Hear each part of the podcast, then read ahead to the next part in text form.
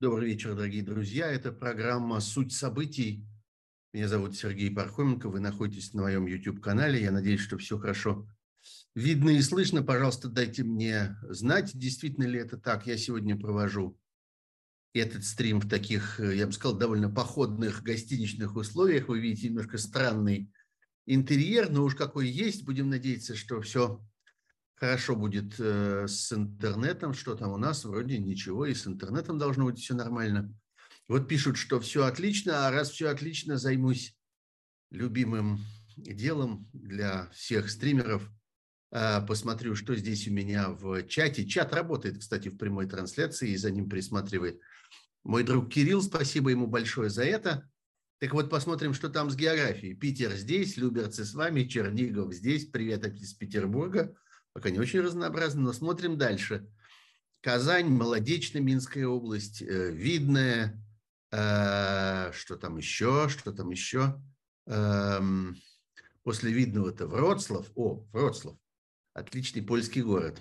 Монреаль, вообще Польша, видимо, вся целиком. Иерусалим, Москва, Казань, Гент, Омск дождался, как здесь, э, как здесь пишут. Э, кто-то по-гречески приветствует меня Калиспера, Калиспера, Калиспера, конечно. Братислава, э, Александров, так вообще Подмосковье, Милуоки, целый штат, э, Курск, Алания, Павлодар, Одесса, Ош, Балашиха, Екатеринбург, Нью-Йорк, Истра, Владимир, Бруклин, где галстучек? А что, без галстучка как-то я не смотрю, что ли, вам? Подмосковье, Левин, это где Левинский университет, что ли, знаменитый? Королев, Серов, Новоуральск, Свердловская область, Сейшелы, кого-то занесло. Лондон, Нижний Новгород, Калининград, Москва, Болгария, Бургас.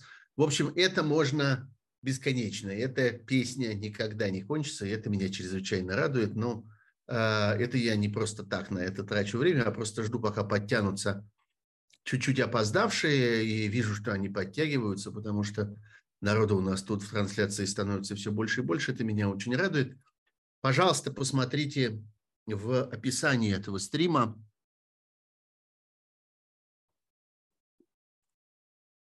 В описании этого стрима посмотрите разные варианты поддержки а, моего YouTube-канала, моего телеграм-канала Пархом Бюро. Это чрезвычайно важная вещь, потому что именно с помощью канала Пархом Бюро мы с вами можем общаться. Я собираю вопросы перед моими стримами, ну и всяких других видов моей деятельности. Там есть ссылки для тех, кто находится за пределами э, России. Это э, достаточно удобная система а, есть эм, для тех, кто внутри России, тут, конечно, главное безопасность, какая-то конфиденциальность, но все это вам там обеспечивается. Есть для тех, кто особенно заботится о том, чтобы эта безопасность была гарантирована, есть для, эти, для них возможность поддерживать криптовалютами. Пожалуйста, не пренебрегайте этими возможностями, полезная вещь. А еще полезнее это отметки нравятся, в просторечии называемые лайками. Пожалуйста, это от вас ничего не требует, кроме одного клика мышью. Вот пока их всего 260 с чем-то, это, конечно, смехотворная цифра. И я надеюсь, что достаточно быстро она поменяется. Лайки, как вы знаете, нужны для того, чтобы распространить этот стрим, чтобы как можно, как можно больше людей получили оповещение о нем. Это чрезвычайно полезно для роста аудитории. Ну и важны, конечно, подписки, особенно если эти подписки совершаются непосредственно во время эфира – если вы вдруг еще не подписаны на мой канал, пожалуйста, сделайте это. Мы как-то медленно-медленно двигаемся к 100 тысячам, э, к 100 тысячам э, подписчиков. Что там у меня сейчас? 97,6 тысяч. Хорошая цифра, но маленькая. Хотелось бы, чтобы она наконец уже перевалила через сотню. Когда же, когда же это произойдет? Ну вот. Вот это, пожалуй, все, что я хотел сказать для начала. Будем считать, что все, кто опаздывали на наш стрим, наконец уже до нас добрались, так что все в порядке. Знаете, я когда раздумывал над темами для сегодняшнего эфира и перебирал разные события этой недели, они, в общем, все Э, не то чтобы какие-то были сильно впечатляющие, было несколько каких-то истерических выходок разных людей, которые не очень хочется комментировать, не очень хочется терять на них время, а хочется говорить о каких-то действительно важных вещах.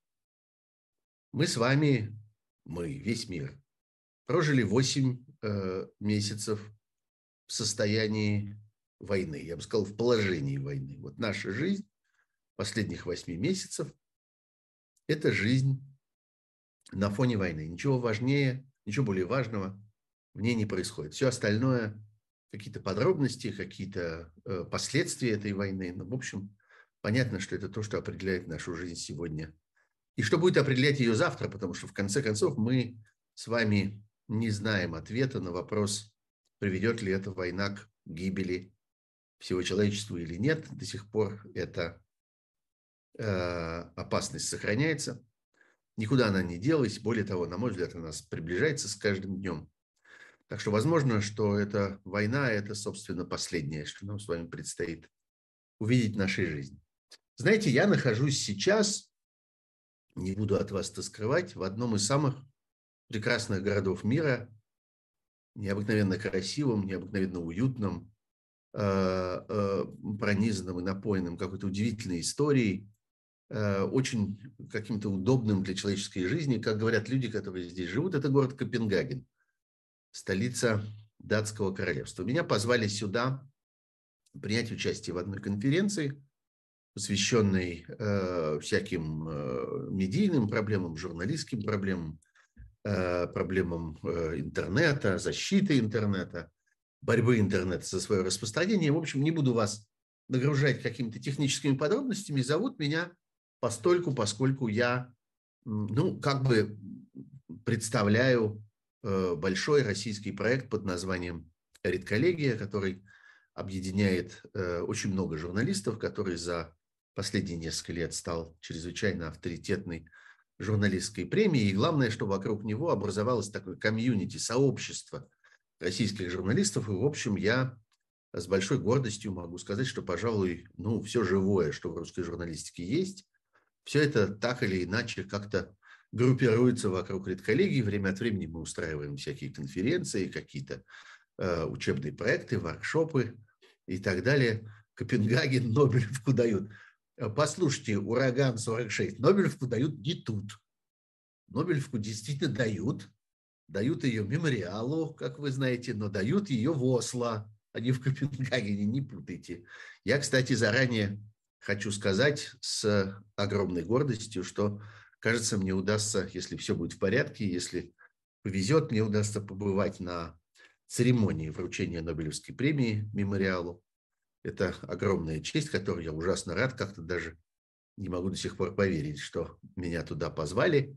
Ну, если это действительно случится, то я сделаю какой-то репортаж оттуда, попробую там что-нибудь поснимать. Я не знаю, правда, можно там снимать на телефон, может, телефоны отнимают при входе. Выясним. Ну, не знаю. В общем, как-нибудь постараюсь вам сказать. Вот, это к вопросу о Нобелевку. Нобелевку дают, как-то меня отвлекли немножечко. Так вот, город Копенгаген. Я представляю здесь на конференции в этом городе Копенгагене редколлегию, ну и в какой-то мере российское журналистское сообщество. И тема тут такая техническая. И как-то обсуждать надо вроде какие-то специфические вещи, какие-то технические подробности. А на самом деле вопросы одни и те же. И разговоры об одном и том же, в которых приходится здесь принимать участие. И ты видишь, что аудиторию на самом деле, аудитория очень хорошо подготовленная, здесь журналисты и, и э, всякие медийщики, и всякие интернетчики, и разнообразные дипломаты, и представители всяких э, э, гражданских проектов, некоммерческих организаций. Э, здесь в Дании есть несколько довольно известных международных организаций, которые работают. Например, есть такая организация под названием International Media Support, которая поддерживает журналистов в разных странах мира. У нее есть штаб-квартира здесь, в Дании. Ну вот, так вот, э, интересно к одному и тому же и вопросы об одном и том же. Собственно, вот те самые, которые перечислены в заголовке э, этого нашего стрима сегодняшнего. Вот война. Сколько еще? Сколько, как вы думаете, боже мой, сколько раз мне задали этот вопрос за прошедшие два дня, и сколько раз я признался, что я не могу на него ответить. Как вы думаете, сколько еще будет продолжаться эта война? Долго ли нам еще терпеть? Можем ли мы надеяться, что осталось немного? Можем ли мы надеяться, что э, уже мы перевалили за середину? Я на это отвечать отказываюсь. Говорю, что я не знаю, сколько осталось. Я говорю о том, что в целом мне кажется, что эта война надолго. И я говорю о том, что мне кажется, что она не кончится в одну минуту. И она не кончится тем и так, э, про что и как думают люди достаточно поверхностные и примитивные. Но вот не будет Путина. Вот мы проснемся однажды утром. Путина нет, он куда-то делся, и война кончилась, все хорошо, все прекратилось, все вернулось обратно. Нет, так, такие войны, такие громадные войны не заканчиваются таким способом. Совершенно очевидно, что э, и сама эта война продлится еще достаточно долго, и после ее формального окончания э, будет продолжаться драка. Эта драка будет происходить внутри России. А, и понятно, что вслед за Путиным не придет какой-то светлый и радостный демократический лидер, который восстановит справедливость, организует суды, устроит справедливые выборы а, и так далее. Нет, это будет драка между разного рода бандитами. Когда я говорю это, у меня сразу спрашивают, а, это, наверное, Пригожин и Кадыров. Весь мир выучил, что в России теперь есть не только Путин, ну и Пригожин и Кадыров. Вот раньше, когда скажешь, что ты из России, или, ну вот как-то люди поймут, что ты оттуда, не знаю, опять приедешь в гостиницу в какую-нибудь, покажешь паспорт российский, у тебя сразу скажут, ну что там, ну, интонации бывают разные, смысл бывает разный в этом вопросе. Ну что там Путин? Одни как-то с восхищением, другие с отвращением, третьи э, как про что-то такое стыдное, э, спрашивают, типа вот, а вот ваш фурункул на жопе, он, как он там поживает? Ничего, вас не очень беспокоит? И ты говоришь, да нет, нет, ничего, я его как-то заклеил, как-то не очень видно. Вот примерно так спрашивают про Путина. А, ну вот, но обязательно спрашивают про Путина. Когда-то э, это был стопроцентный Горбачев. Скажешь, что ты из России, тут же тебе назовут Горбачева. Потом э, короткое время был Ельцин, ну, как-то совсем, надо сказать, недолго. Он как-то куда-то вот в щели какой-то остался между Горбачевым и Путиным. Ну, а потом, значит, Путин. Теперь выяснилось, что в России есть три человека. Э, есть Путин, Кадыров и Пригожин. Поздравляю вас. Вот теперь образ нашей с вами Родины. Так вот, когда у меня спрашивают, а что, будет драка между Кадыровым и Пригожиным, я говорю, что ну да, будет Кадыров и еще 100 других Кадыровых, Пригожин и еще 200 других Пригожиных, потому что это только те, кто на поверхности, это просто те имена, которые мы с вами сейчас представляем себе в связи с какими-то там сиюминутными обстоятельствами. А, надо сказать, что они сами очень к этому приложили много усилий. Они сами очень этого добивались чтобы мы сразу вспоминали о них.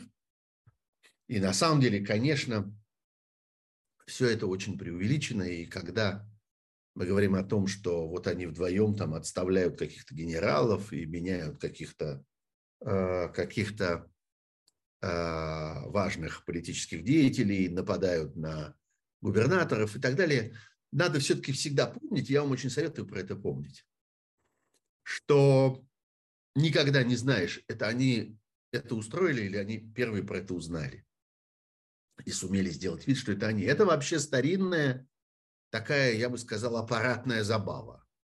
Такая старинная политическая затея. А, узнать про что-нибудь, а потом сделать вид, что это ты устроил. А на самом деле ты просто первый про это сказал. Ну вот есть такой знаменитый анекдот, не анекдот, а такая история из э, российской политики, про то, как в 99 году маленький чиновник э, постепенно становился все больше и больше, раздулся, превратился в главу КГБ. Э, Путин, помните, да, был такой Вот. Э, ну и вот в какой-то момент он оказался за границей, в Испании.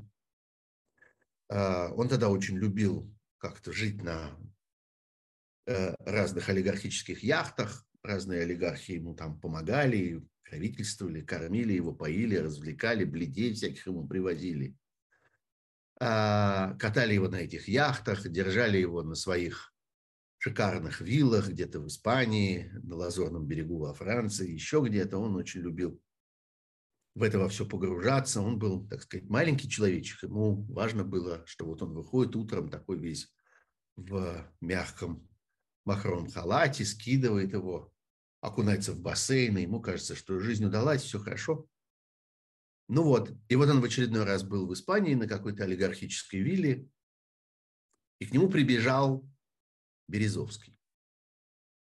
Прибежал и говорит, «А, послушай, э, имею тебе сообщить, что мне удалось э, добиться того, что ты будешь премьер-министром, а значит преемником.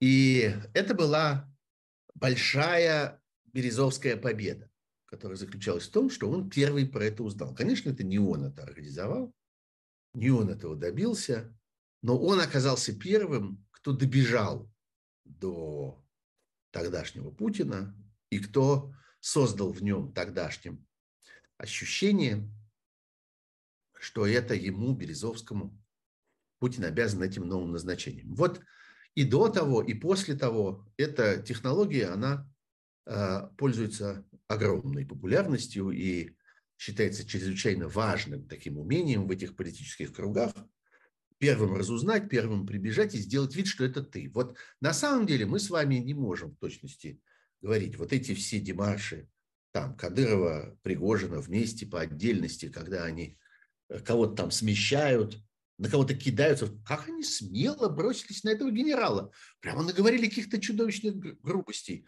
и чудовищных каких-то ему, э, сильно ему как-то надерзили. А на самом деле, скорее всего, они просто первыми узнали о том, что принято какое-то решение, что он там кому-то разонравился, мы примерно догадываемся кому, что появилась э, идея его заменить, и вот они тогда немедленно этим пользуются и имитируют эту свою невероятную влиятельность. Я лично так это для себя интерпретирую. Но вот дальше говорят, что, ну да, вот Кадыров, Пригожин, я говорю, 10 Кадыровых и 100 Пригожин. Да, а что у вас есть еще? Ну, конечно, есть. Есть огромное количество людей, которые чуть-чуть, так сказать, припрятались от этой войны. Но мы с вами не должны забывать о том, что они существуют. А где Сечин? Он что, лучше, что ли, Кадырова или Пригожина? А Ковальчук? А еще другой Ковальчук? Их там несколько разных. Братья какие-то есть. А Ротенберг? а еще другой Ротенберг, а еще третий Ротенберг. Там вообще довольно большая очередь разных негодяев, э, которые, конечно, тогда, когда сковырнут этого фурункула, меня все время просят не называть его фараоном. Хотя, на мой взгляд, это довольно точно отражает сущность этого политика. Ну, хорошо, окей, вам легче будет, если я однажды вместо фараона назову его фурункулом. Э, похожие, на самом деле, слова. Смысл немножко разный. Ну вот, э, все это произойдет сразу после того, как фурункул сковырнут. Дайте я посмотрю сейчас. Мне тут мой друг Э, мой друг э, Кирилл обещал присылать разные вопросики. Сейчас я посмотрю, он уже прислал или еще нет. Во всяком случае, настроюсь так, чтобы как-то сразу от него получать. Так, Кирилл. Вот, Кирилл присылает. Это же как у Задорнова, пишет он, надо сохраниться и выбрать Жириновского в президенты чисто поржать. Так вот, теперь не до смеха, там же уже откровенный бред несут. Это он цитирует одного из э, собеседников здесь в чате. Вот положу, буду, буду смотреть на все, что он, все, что он мне присылает. Вот. А, нас ждет после этой войны длинная э, история э, дележа. Ну, бывает, что делит победу, а бывает, что делит поражение. И это может затянуться довольно надолго. Вот э, вся проблема на самом деле заключается в том, что есть большая разница в двух, так сказать, временных шкалах. Вот есть шкала человеческой жизни, и по этой шкале 8 месяцев – это огромный срок, а год – это еще больший срок. А несколько лет – это просто колоссальный кусок жизни. А есть историческая шкала, которая вообще мыслит совершенно другими, э, другими периодами и другими цифрами.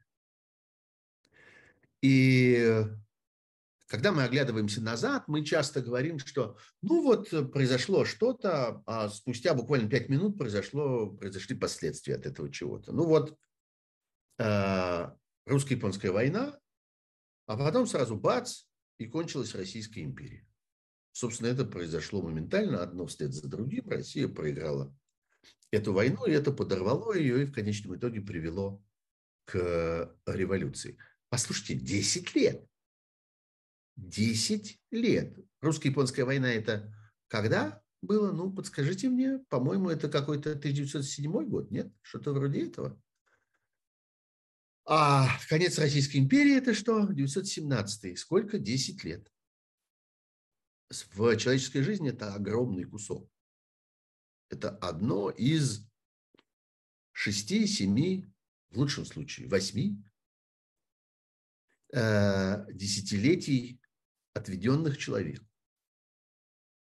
Так что это, да, мне вот пишут, что 1904-1905. Видите, 12. 12 лет, а не 10. Спасибо большое. Так что э, нас ждет этот кусок, когда Россия будет приходить в себя от того, что... Это, кстати, большой вопрос, как это говорить. От того, что она совершила, или от того, что с ней совершили. А, а другой вопрос, а кто, собственно, его удавит? Когда произносит этот, этот вопрос, и мне много раз пришлось его слышать на протяжении и этих двух дней здесь, когда я разговаривал про политику публично в прекрасном городе Копенгагене, и раньше. А, кто? Кто будет там? Кто окажется этим а, избавителем? Тоже, конечно, ничего этого мы не знаем. Ни на один из этих важнейших вопросов у нас нет ответа. Ни сколько еще, ни кто его удавит, ни что будет потом. Мы не знаем этого. Мы можем только следить за событиями и пытаться э, надеяться на то, что мы увидим, услышим тот момент, когда это все начнет происходить. И мы можем пытаться каким-то образом помогать этим. Вот э, еще одно событие, пока не очень широко распространившееся, пока не очень широко известное. Э, несколько э, правозащитных организаций, таких волонтерских сообществ, которые работают за пределами России, ну, в частности, в Польше, в Варшаве, объявили на этих днях вот на этой неделе о том, что они открывают программу мобилизации и подготовки а, людей, которые хотели бы воевать на этой войне против путинской России. И от этого осталось какое-то очень двойственное впечатление. Ну да, это не первая попытка. Вот мы с вами помним, что некоторое время тому назад Илья Пономарев объявлял о том, что вот какой-то легион, какой-то батальон, не то полк, ну, в общем, какие-то части этих вот волонтеров, которые там. Это все не имело никакого успеха. И объясняется это тем, что у этого самого Ильи Пономарева у него есть репутация. И эта репутация не очень хорошая. Про него там многие помнят разные истории – как он в разные важные моменты развития всяких протестов там и так далее выступал каким-то не лучшим образом. Потом с ним произошла странная история с его бегством и с обвинением перед этим бегством. А, он очень любит рассказывать, что он был единственным человеком, который проголосовал против, а, против аннексии Крыма, но это было уже в разгар огромного скандала, который вокруг него развивался, и было совершенно очевидно, что ему в России не жить, что ему нужно как-то уносить ноги, создавать какую-то новую репутацию. В общем, на мой взгляд, цена этому голосованию не очень высокая. В общем, короче говоря, никто особенно Илье Пономареву не поверил, и его вот эта вся инициатива, она не имела никакого большого успеха. А тут люди уважаемые, люди с хорошими, э, заслуженными, заработанными репутациями, люди, известные многолетней работой в российском правозащитном движении и в разных важных и полезных гражданских инициативах, не то что Пономарев, говорят об этом же самом.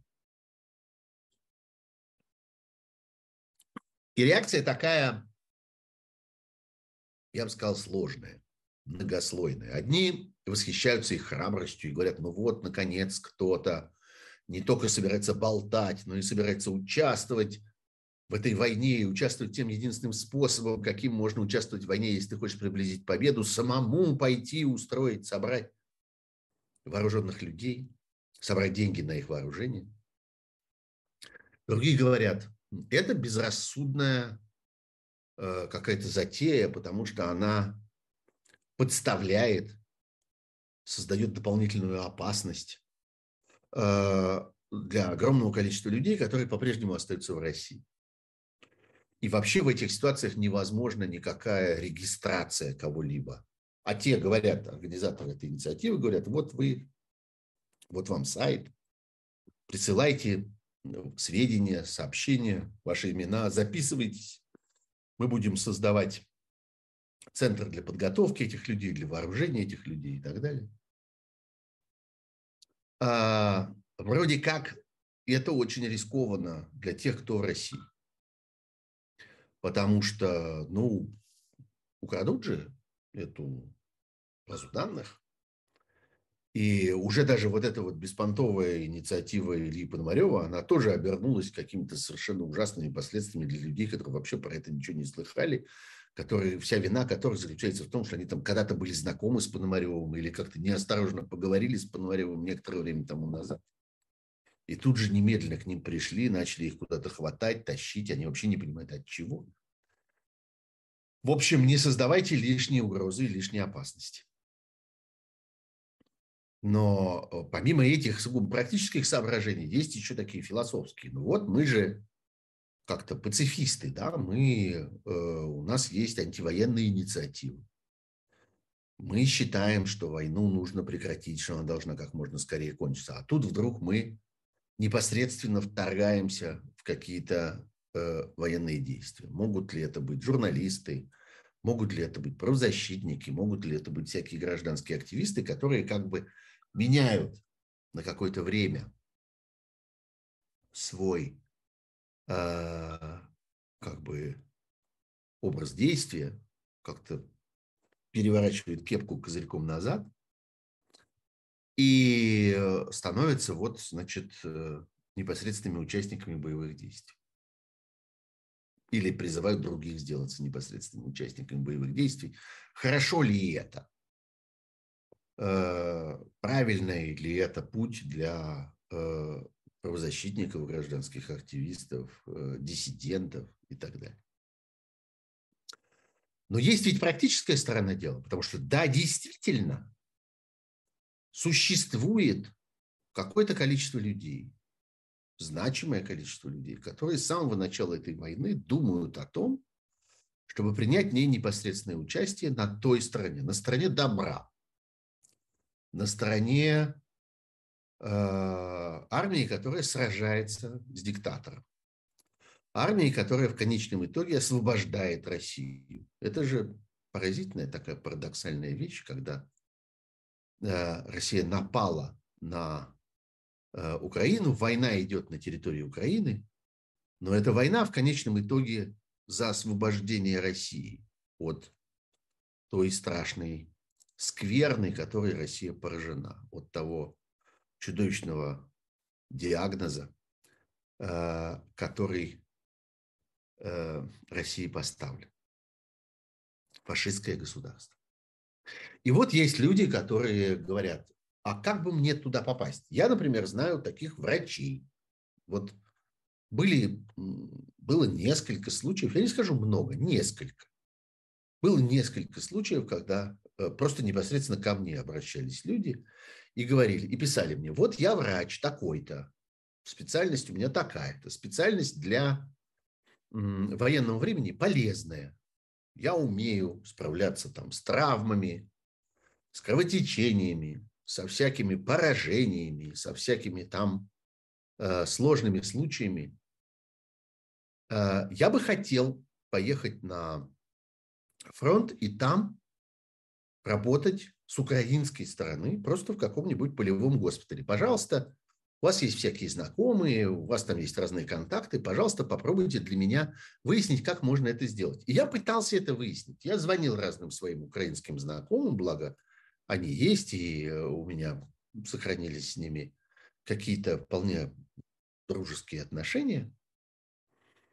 Задавал эти вопросы, те обещали мне выяснить, и через некоторое время они мне говорили, во всех случаях, без единого исключения, я получал ответ. Ответ был такой, нет, это невозможно.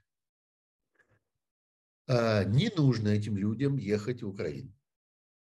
Потому что в лучшем случае все их время и все их силы уйдут не на то, чтобы кого-то лечить, кого-то оперировать, там, чему-то помогать и так далее, а уйдут их силы на то, чтобы доказывать, что они не э, шпионы, не вредители, не враги, что они не засланы.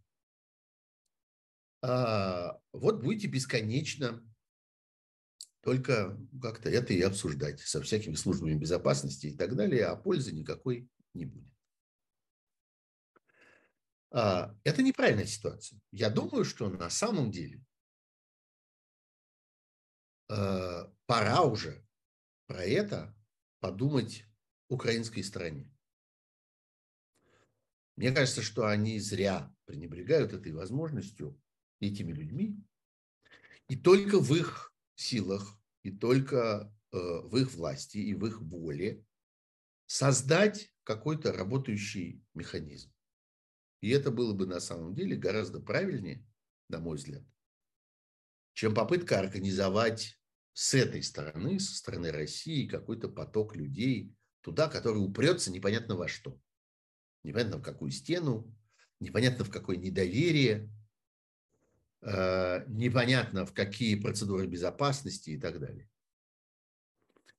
И это должна сделать э, принимающая сторона. Ну, ответ на это обычно следует. Да она вам вообще ничего не должна. Что-то вам опять кто-то что-то должен. Ну, знаете, это вопрос все-таки э, о пользе.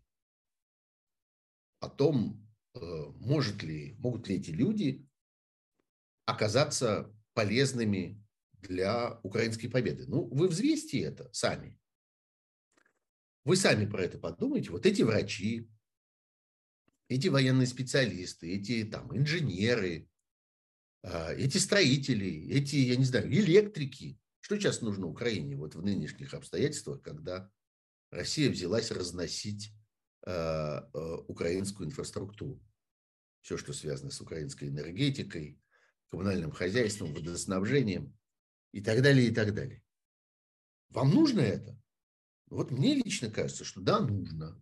Ну, возможно, я ошибаюсь, но ничто не мешает мне просто задать этот вопрос и сказать, что, ну, вы там изучите это. Совершенно не исключено, что в этом есть некоторый ресурс, что в этом есть некоторый потенциал. И, может быть, от него не стоит отказываться. Ну вот это вопросы, которые э, к исходу этих восьми месяцев встали перед, в том числе российским обществом, э, вообще перед мировым обществом. Э, как реально помочь этому, как придвинуть этот момент. Потому что ну, э, какие-то истерические э, такие общие заявления, вы все должны там, покаяться, вы все должны э, разорвать на себе рубашки, вы все должны... Понимаете, не бывает таких ситуаций, в которых вдруг все должны что-то такое одно общее. Люди решают за себя. И у людей есть только одно. У них есть своя собственная жизнь, и они этой жизнью могут распорядиться так или иначе.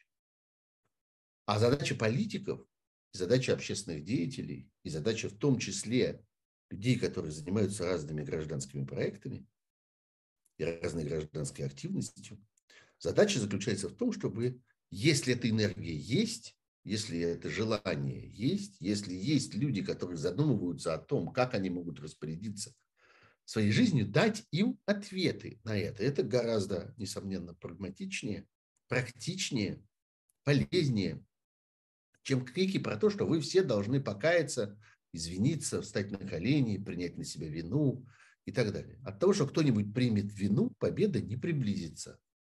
А от того, что 100 врачей, 100 электриков, 100 водопроводчиков и еще 100 специалистов по наведению понтонных переправ приедут на украинскую сторону и вольются в украинские вооруженные силы, победа приблизится. На 5 минут можно. На полдня, может быть, если очень повезет. Но точно приблизится, а не отодвинется. И хорошо бы, чтобы про это кто-нибудь бы подумал.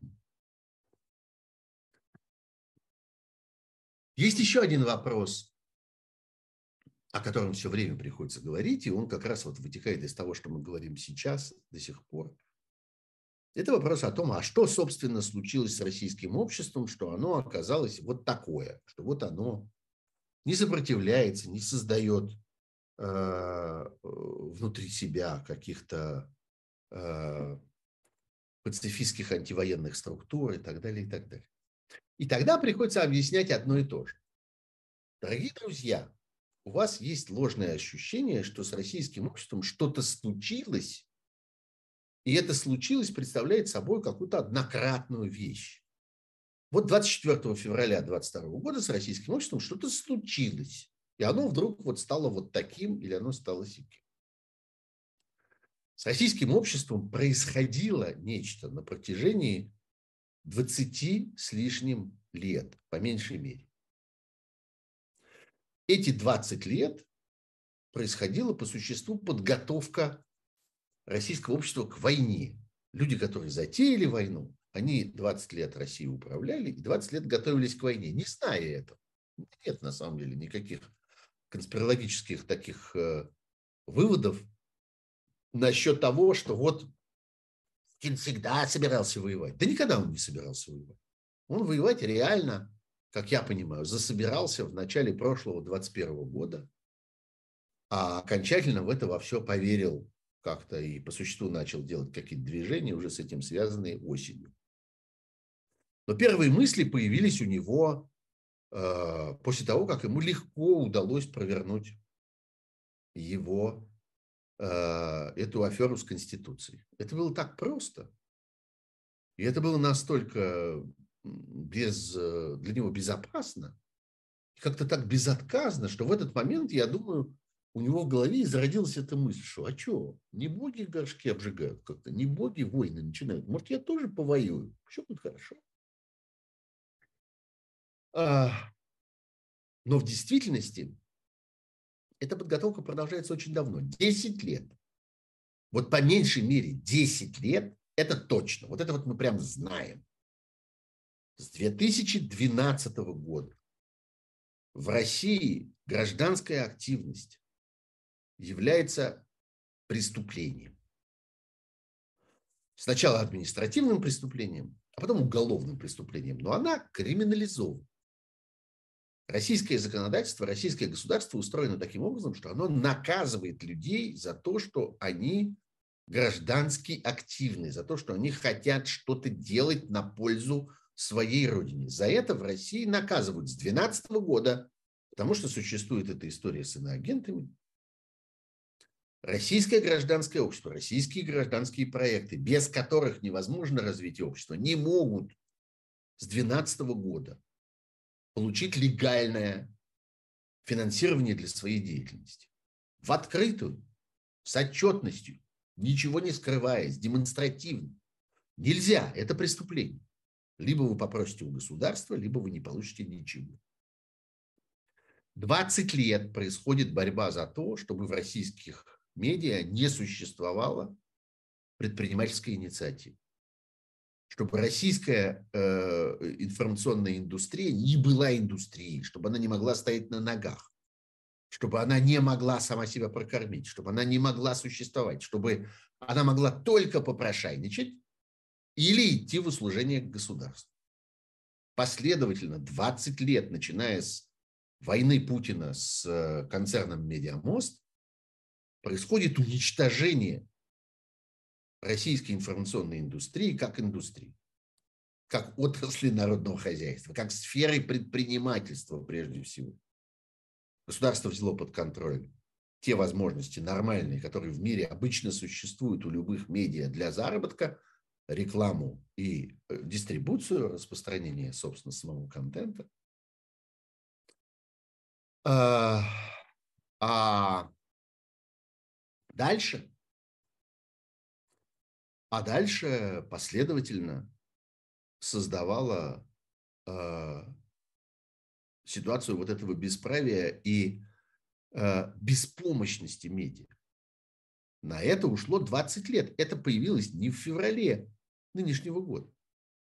Российское общество последовательно подвергалась вот этому изъятию важнейших инструментов, механизмов, институтов, которые в нем происходили. И оказалось приведено к этому состоянию за 20 лет. И на самом деле гораздо более поразительно другое, гораздо более поразительно то, что в России есть 10 или 12 процентов тех, кто еще пытается что-то такое сделать пытается чему-то сопротивляться, пытается что-то такое провозгласить, что-то написать, собраться вместе и так далее, и так далее. Умоляю, пишет мне истерический человек по имени Виталий Марков. Умоляю, поймите, что даже предложение – это сейчас кощунство. Почему, Виталий Марков? Кто вам сказал, что это кощунство? Кто вам сказал, что врач который говорит, я хочу оперировать украинских раненых. Кто вам сказал, что электрик, который говорит, я умею сращивать порванные провода? Где это кощунство? Чего вы истерите, Виталий Марков? Чего вы бегаете по стенкам? Откуда столько слез, столько вот этих, этой слюны, которая летит у вас изо рта? Виталий Марков.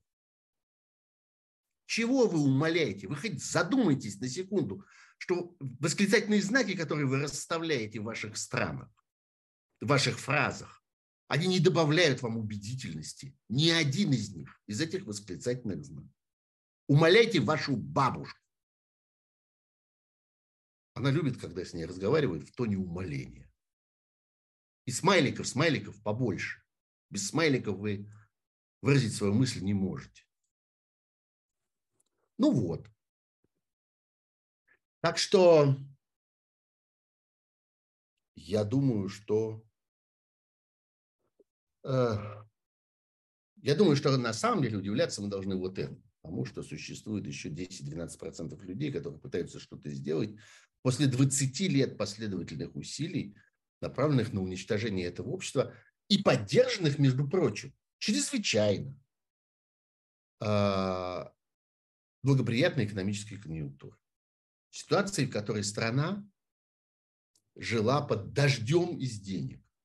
И этими деньгами можно было замазать любую глупость, любое преступление, любую ошибку, любую неэффективность. Абсолютно все, что угодно. Можно было пустить на оплату вот этих усилий.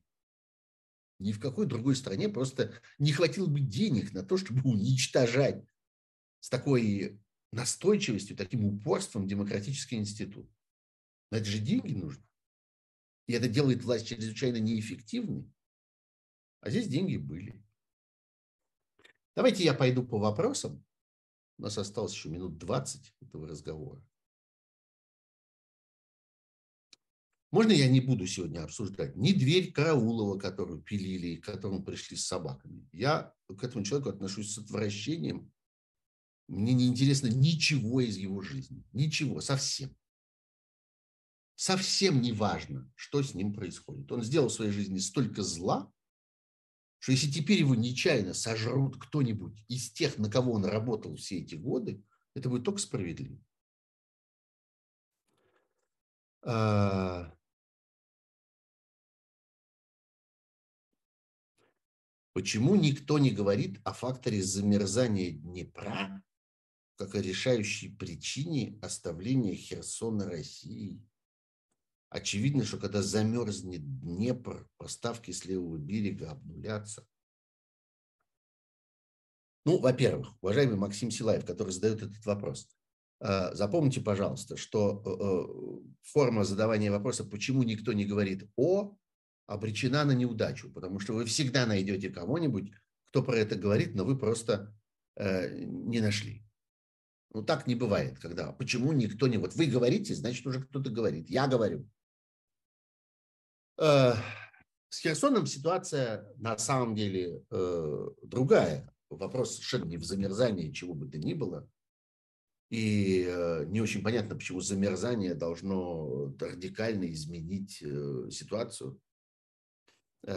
Э, штука заключается в целом в том, что э, российская группировка на том берегу Днепра осталась без э, коммуникации, она осталась без снабжения.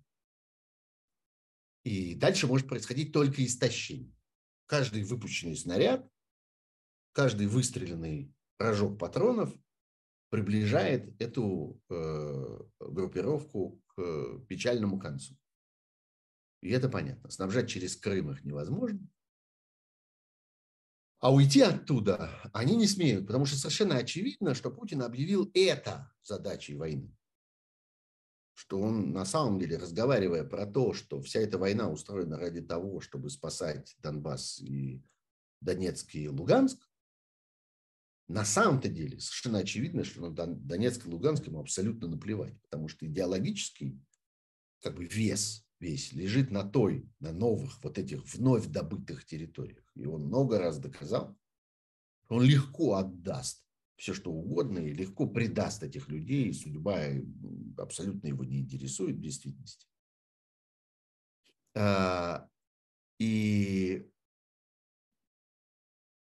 как бы идеологическая задача здесь гораздо важнее судьбы конкретных людей люди, которые командуют этой группировкой э, вокруг Херсона, и вообще в целом люди, которые командуют российской армией вторжения, они до такой степени перепуганы и до такой степени ничтожны, и так боятся сообщить о реальной ситуации этому самому все-таки фараону.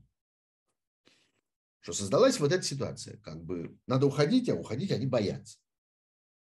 Это смешно, что они боятся а, своего этого э, царя, э, своего этого монарха больше, чем реального поражения. Украина, конечно, теряет очень много на этих атаках. Они очень кровопролитные, они очень истощают украинские силы. Но это, конечно, важнейший на сегодня участок фронта. Если вы помните, еще задолго до начала войны а, э, когда только появились какие-то первые разговоры о ней, мы с вами здесь это обсуждали. Я говорил много раз, что я считаю, что большая полномасштабная война с участием российской армии невозможна, а возможно попытка прорваться там на юге и создать некоторый коридор для связи Крыма с основной, э, собственно, российской территорией. И э, это наиболее вероятное развитие событий. Я, честно говоря, был уверен, что это будет делаться там формально силами ЛНР и ДНР, которые, конечно, будут поддержаны российской армией, но опять по принципу их там нет. А, но, видите, э, безумие оказалось гораздо более э, глубоко зашедшим. Опять вопрос который бесконечно вам задают. А почему вы все считали, что Путин не начнет войну? Ответ тут как раз очень простой. А потому что мы думали, что у него э, есть какое-то реальное представление об окружающей действительности. Мы расценивали его как человека, который знает, что происходит вокруг, и, исходя из этого знания, принимает какие-то логические решения. Мы думали, что он поступит, исходя из реальности. А он поступил только исходя из собственного безумия. Ну да, на это никто не рассчитывал. Никто не предполагал, что дело зашло так глубоко. Никто не предполагал, что он до такой степени не знает, что вокруг происходит, что на основании этого совершит то, что он совершил. Вот почему. Так что, э, конечно, средоточие этой войны – это вот этот юг, это территория Украины, непосредственно прилегающая к Крыму сегодня. И интересно, что она абсолютно высосала ту э, идеологическую как бы подкладку, которую вытащила, точнее, выдернула ту идеологическую подкладку, которая под этой войной существует с точки зрения российских идеологов именно Херсон не оставляет ничего. День за днем наблюдение за этим не оставляет ничего от рассказов про то, что эта война устроена ради спасения людей э, в Донецке и Луганске. Россияне обвиняют, что они массово не выходят на митинги, что могли бы скинуть Путина. Ваше мнение. Давайте вы обвините в этом жителей Херсонской области. А они почему массово не выходят на митинги? могли бы выйти на митинги и скинуть захватчиков. Правда же в вашей логике? Но почему-то вы ее не прикладываете туда. В тоталитарной стране люди не ходят по митингам. В стране, в которой 20 лет уничтожалось право людей на выход на улицу, людей били за то, что они появятся, просто за то, что они появляются на улице, за то, что они стоят с пустым плакатом, за то, что они приходят к зданию суда. Людей бьют за это. Вас это не смущает? Вас это не убеждает? Людей сажают за слова в тюрьму. Вас это не смущает? Вы где? Ну, выйдите. Вы сами где? На какой вы улице? Конкретно вы, Александра Басина. Назовите адрес, где вы стоите со своим плакатом. Сейчас пришлите мне его. Для меня загадка, как это Моль и Гопник под себя всю элиту подмял. Как он на них повлиял так, что они сами на себя не похожи. Шойгу, Лавров и так далее. Очень просто. Скупил. Постепенно скупил. Точнее, они сами себя скупили. Они создали некую ситуацию, которую они создавали общими усилиями, с участием и Шойгу, и Лаврова, и огромного количества всех этих олигархов, чиновников, промышленников и так далее. Они создали сообщество, внутри которого они существовали. И в этом, внутри этого сообщества существовали некоторые правила. Они существуют до сих пор. Эти правила их совершенно устраивали. По этим правилам нужно вести себя так, но они вели. И в ответ, в обмен получали все, что им нужно. Получали почет, продвижение по службе, моральное удовлетворение, уважение, которое демонстрировали им окружающие. Изумительные условия жизни, замечательные перспективы для детей и внуков, все, что нужно человеку. Все, включая важнейшие моральные э, стимулы, типа уважения. Лаврову э, много лет, много лет ему говорят о том, что он замечательный дипломат, что он влиятельный, глубокий мыслитель, создатель целой дипломатической школы, обладатель удивительных переговорных качеств, как человек от этого вдруг откажется? Вдруг сделается революционером, вдруг станет говорить, нет, я не согласен, мы не будем в этом участвовать.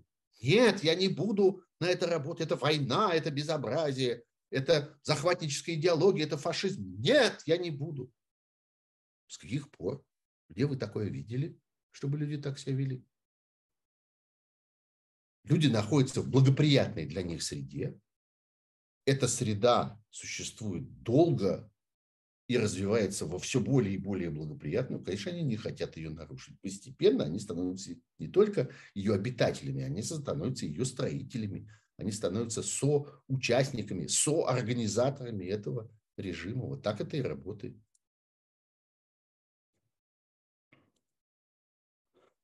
Э, привет из Одессы. Почему русские патриоты так ждут ноябрьские выборы в Соединенных Штатах?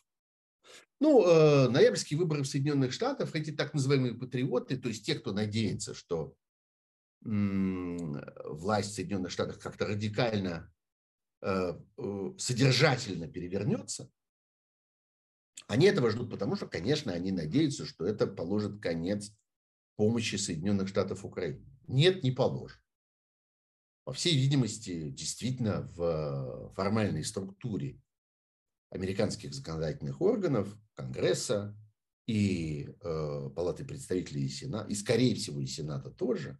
Палата представителей уже, в общем, почти гарантирована, а Сенат, скорее всего, произойдет переворот, который будет заключаться в том, что контроль над большинством и в одной, и в другой палате перейдет из рук в руки от демократов к республиканцам. Но сегодня уже совершенно очевидно, и это очевидно становится тогда, когда вы смотрите, что эти люди говорят, что они пишут, как они голосуют, за что они выступают, какие законопроекты они предлагают и так далее. Те самые, которые завтра должны оказаться как-то во главе этих двух законодательных палат, становится понятно, что никуда помощь Украине не денется могут возникнуть какие-то дополнительные механизмы контроля, когда э, администрация американского президента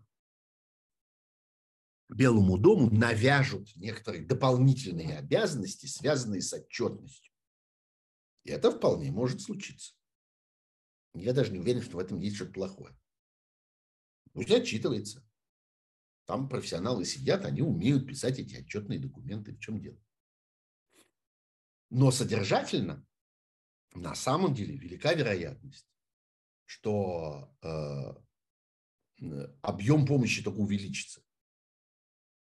Потому что именно в среде республиканцев есть значительное количество людей, придерживающихся, наоборот, более радикальных взглядов на то, какую роль должен играть, должны играть Соединенные Штаты в разных событиях в мире, в разных ключевых конфликтах в мире и так далее, и так далее это свойственно именно республиканцам, а не демократам. Наоборот, демократы всегда были более умеренные по этой части. Так что помощи, скорее всего, будет даже больше, но она будет обставлена разными условиями. Может быть, это и хорошо, я не знаю. Посмотрим. А люди, которые надеются, что вот этот как бы переворот с одной партии на другую радикально изменит эту ситуацию, они просто ошибаются. Их ожидает большое разочарование по этой части господин Кириенко поручился, э, у господина Кириенко получится ли превратить в священ, э, СВО в священную войну. Ну, э, это будет делать не господин Кириенко. Это делает человеческая психология. Людям это свойственно. Людям свойственно видеть близкие, простые причины того, что происходит, и только потом, со временем, начинать задумываться над э, тем, каковы причины того, что они видят. Вот этот знаменитый крик на э, этом ужасном-ужасном видео в автобусе, когда женщина узнает о том, что ее сын погиб и кричит «проклятая Украина», ну, понятно же почему, потому что это просто лежит рядом. Потому что это проще, это примитивный вывод. Нужно сделать следующий шаг. Нужно устроить а, ну, нужно в своей голове проделать некоторые логические операции для того, чтобы понять более сложную вещь. Куда в действительности эта война, и кто на этой войне, собственно, проклятый. Кто организовал эту смерть? Кому она обязана тем, что она теряла своего сына? Так что э, в этом смысле человеческая психология и самозащита, которая живет в каждом человеческом мозгу. Людям так проще. Проще думать, что они не виноваты, что виноват кто-то другой, что они опять жертвы, что злодей совершил над ними что-то. А, вот это свойственно людям. И в этом смысле, да, конечно, нас ожидает и это. И когда мы говорим о том, долго ли еще, мы должны понимать, что будет и этот период. Что предстоит еще и метаморфоза психологическая, моральная, когда люди постепенно должны прийти к тому, от чего случилась эта война и почему их постиг крах в этой войне, почему они должны страдать после того, как эта война оказалась проиграна. Займет время, несомненно. Пошли дальше по вопросам, раз так. Вы считаете, что украинская армия станет триггером смены власти в России? Не армия станет триггером смены власти в России, а война станет триггером смены власти в России. Проигранная война станет таким триггером. Проигранная война – это банкротство этой власти, этой идеи, всего этого, так сказать, проекта и попытка на его месте возвести что-то другое. Да, станет, несомненно. Э, вы не считаете, что война в Грузии, Анастасия Олейникова у меня спрашивает, в 2008 году дала Путлеру страховку, что Запад не станет реагировать, ведь ее Запад проглотил? Нет, не дала она никакой страховки. Она дала иллюзию. Это факт, да. Это был один из факторов, так же, как и история с Крымом, так же, конечно, и история с Грузией. Никакой страховки там не было. Это, ну, не знаю, может быть, вы неудачно выразились, может быть, вы это ровно имеете в виду. Э, но э, смысл, конечно, такой. Конечно, Путину понравилось. Конечно, он посмотрел, как прошла эта история с грузинской войной и сказал себе, что, отлично получилось, можем повторять еще еще еще. Вот это точно можем повторить. То, про что он говорил, можем повторить, имея в виду Вторую мировую войну, то он повторить не смог и не сможет ни за что. А вот грузинскую он попытался повторить. Но ведь вот что важно, что урок из грузинской войны извлекла и та сторона тоже. И Саркози, который попытался быть миротворцем, а в результате оказался человеком, который помогает сокрыть преступление, а потом еще и взял взятку за это фактически. Вот этими самыми знаменитыми мистралями, помните? Не помните? Погуглите. История про то, как Россия заказала во Франции два громадных военных корабля, очень дорогих, очень современных. Это в действительности ей не очень нужны, потому что нахрена они на Черноморском флоте, в этой в луже без выхода наружу. Но это был способ задобрить Францию, купить Францию за эти деньги. Общая стоимость сделки была порядка миллиарда евро. Всего-навсего, немного, миллиард евро. За этот миллиард евро, вот так сказать, покупалась оптом вся французская политическая элита. Потому что это было чрезвычайно выгодно для тогдашней правящей во Франции группировки. Но мир сделал из этого некоторый вывод. И французы сделали из этого некоторый вывод. И французские политики сделали из этого некоторый вывод о том, что такого рода соучастие в преступлении кончается позором, крахом карьеры политической, превращением человека в посмешище. Так нельзя. Нельзя покрывать эти преступления. И результат вот такой. Среди прочего, та совершенно неожиданная для Путина реакция на э, эту войну, когда Запад внезапно реагировал гораздо более болезненно, гораздо более эффективно, гораздо более сплоченно на то, что проделал Путин в Украине, или то, что он начал делать в Украине. А, одна из причин этого – это как раз урок грузинской войны, который тоже существует. Грузинская война научила, что соучастником быть нельзя. Плохо кончается. А Путин этого не учел. Куда пропал Лавров? Да никуда он не пропал. В начале войны постоянно мелькал, рассказывал много чего, в том числе про Гитлера, теперь выпал из новостной ленты. По двум причинам. Во-первых, вся эта дипломатия больше никого не интересует. Для начала. Другими методами происходит э, сегодня мировая политика. И Путин в этом виноват, что она происходит теперь другими методами. Во-вторых, а куда ему, собственно, ездить и с кем ему разговаривать? В России не осталось собеседников. У России не осталось каналов для контактов и взаимоотношений. Вот он мучительно сейчас толчется вокруг Индонезии, потому что вроде там это двадцатка, и вроде Путин собрался туда ехать, и вроде его даже готовы там принимать, ну, в смысле, готовы принимать устроителей этого саммита. А что, там будет на этом саммите, это страшно себе представить. Какова будет эта обструкция и какова будет вот это вот демонстративное, демонстративное отвращение, которое Путину будет, будет показано. А, и штука, собственно, в этом, в том, что а с кем ему разговаривать, куда ему ездить, где те саммиты, куда его зовут, где те двусторонние переговоры, в которых от него что-то ждут. Ну вот в Африку можно поехать, он там ездил по каким-то африканским задворкам более или менее, встречался с какими-то Э, государствами, на, которые в нормальной, в обычной ситуации с этими, в этих переговорах участвовали бы какие-нибудь шестые заместители, заведующие отделами или что-нибудь вроде этого. А он ездит сам, потому что это редчайшая возможность для каких-то международных контактов. Поэтому и пропал. Не осталось контактов, не осталось участника этих контактов. А как вы себе представляете? Так ровно это и устроено. Есть ли вероятность, что российская группировка, которую собирают в Беларуси, действительно пойдет в наступление на Киев? Если нет, для чего ее там собирают? Стопроцентная вероятность, что Белоруссия будет втянута в эту войну. Это абсолютно неизбежно. И Путин точно доведет это до конца. Точно добьется того, что Белоруссия будет участником этой войны.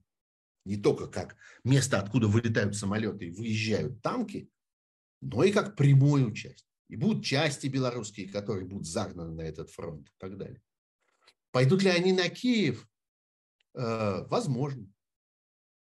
Возможно, тогда, когда потребуется отвлечь силы. Я думаю, что это будет одно, одним из таких отвлекающих маневров, когда будет совсем худо на юге, тогда можно попытаться двинуться на Киев для того, чтобы заставить э, э, Украину часть своих сил перенести туда. Я думаю, что Украина и так держит существенную часть своих сил там именно в ожидании этого вторичного удара.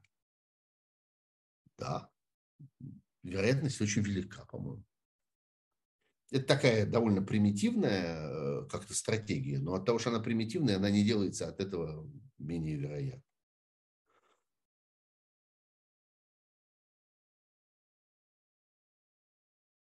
Тиньков заявил, что вывод олигархов из-под санкций даст им возможность занять сторону добра, так как санкции... Ну, дальше обрывается вопрос. Вы знаете, есть большая проблема с олигархами и их попытками сделать какое-нибудь добро. Я знаю, что достаточное количество людей, оказавшихся под санкциями, богатых людей, говорят, а давайте мы дадим э, миллиард долларов там, на то. Вот дадим Украине на то, чтобы она там закупила что-то. А давайте мы пожертвуем 20% нашего состояния на то. А на это им отвечают, знаете, а нам не надо ни миллиард долларов, ни 20%. Мы все возьмем. И Украина права в этом цинизме. Это очень циничный ответ, но в сущности справедливый. Действительно, я думаю, что впереди такая ситуация, такие времена, такие, э, такие, я бы сказал, международные порядки, и такие международные процедуры, и такие международные органы, которые будут созданы для преодоления последствий этой войны, которые позволят забрать все это состояние у подсанкционных э, российских олигархов. Это действительно весьма вероятно. И именно поэтому никто не хочет идти с ними на переговоры. Кстати, у меня спрашивают еще, а почему так важно, э, почему так громко, почему так внимательно относятся к тому, что вот какое-то количество людей заявили о выходе из российского гражданства. Именно потому, что их мало, этих людей. Что это редкие, экзотические случаи. И поэтому они продолжают обращать на себя внимание. Лично мне совершенно поступок какого-нибудь Тинькова не кажется ни в каком смысле заслуживающим внимания, потому что это поступок абсолютно неискренний демонстративный, это попытка спасти часть своего состояния и так далее. Надо, кстати, различать, что среди этих людей, которые заявили о выходе из российского гражданства, люди очень разных, э, очень разного качества. Действительно, есть Тиньков, который просто пытается как-то вывихнуться по возможности с деньгами из-под этого несчастья, которое на него, на него как-то упало. Нет у него никакого к этому отношения, никакого совершенно чувства, ни в каком смысле он не сочувствует в Украине, ни в каким образом не осуждает Путина. Ему просто нужно унести кусочек, кусок денег, который у него остался. Надо будет выйти из граждан, надо будет из мужчины сделаться женщиной, он пойдет и на это. Надо будет э, знаю, поменять возраст, имя, отказаться от родной матери. Ради Бога. Что угодно. А, есть другие люди среди этих немногочисленных людей. Миллер, например, которые существуют, так сказать, в мировом а, сообществе с мировой репутацией на протяжении очень многих лет, а, которые давно как-то отделились от российской жизни, российской экономики, российских каких-то порядков, российских этикетов и вот этого всего. А, у них совершенно другой круг общения, у них абсолютно как-то другие интересы, другие задачи, они ставят перед собой много лет. Они заключаются не в том, чтобы заработать в России, а в том, чтобы пустить свои состояния на какие-то важные для человечества вещи. И в этом смысле, ну, как-то Россия в этом смысле дикая страна, в ней принято смеяться над, я не знаю, Биллом Гейтсом, который направил огромную часть, почти все свое состояние на то, чтобы избавить человечество там, от разных болезней и так далее. Принято издеваться, издеваться, принято хохотать, показывать пальцем, говорить, что вот совсем сошел с ума. Да нет, не совсем сошел с ума, а просто поставил перед собой более интересные задачи. Вот и все.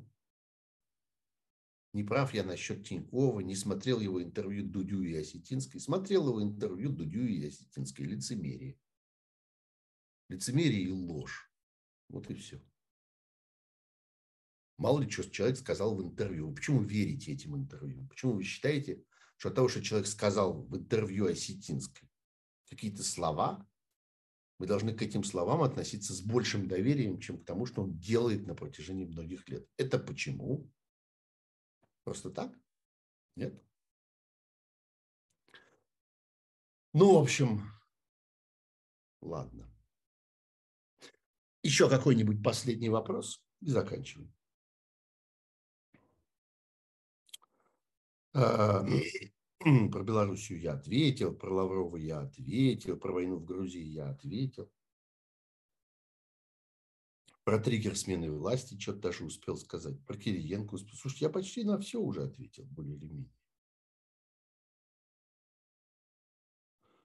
Про американские выборы.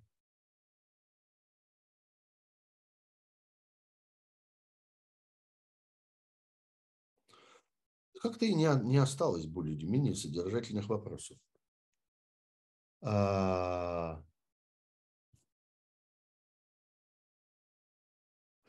О каком количестве, вот последнее, раз я с этого начал, давайте я тебе закончу. О каком количестве российских волонтеров, готовых въехать в Украину, идет речь? Каковы расходы на администрирование этого процесса, на предоставление жилья и питания этим людям? Значит, сейчас, как я понимаю, речь идет о незначительном количестве волонтеров. Расходы на администрирование этого процесса никакие. Во всяком случае, они никакие для принимающей страны. Совершенно очевидно, что найдутся люди, которые покроют расходы на администрирование этого процесса. Не нужно, Максим Силаев, изображать из себя вот такого сухого, деловитого бухгалтера. Вы ведь тоже не знаете, каковы расходы на администрирование. Я представляю себе источники покрытия этих расходов. Поскольку расходы незначительные, то источники, несомненно, найдутся. Предоставление жилья и питания этим людям. Уверяю вас, что предоставление жилья и питания – это ничтожные расходы по сравнению с разного рода другими, которые в связи с этим предстоят. Например, расходы на обучение, если речь идет о военных специалистах. Расходы на экипировку, если речь идет вообще в целом о специалистах. А, расходы на жилье и питание не имеют значения в этих обстоятельствах. Они слишком маленькие для того, чтобы мы с вами про это разговаривали. Вот, уважаемый Максим Силаев, могу вам это сказать. Посмотрим, что с этим будет. Пока важно, важен принципиальный ответ.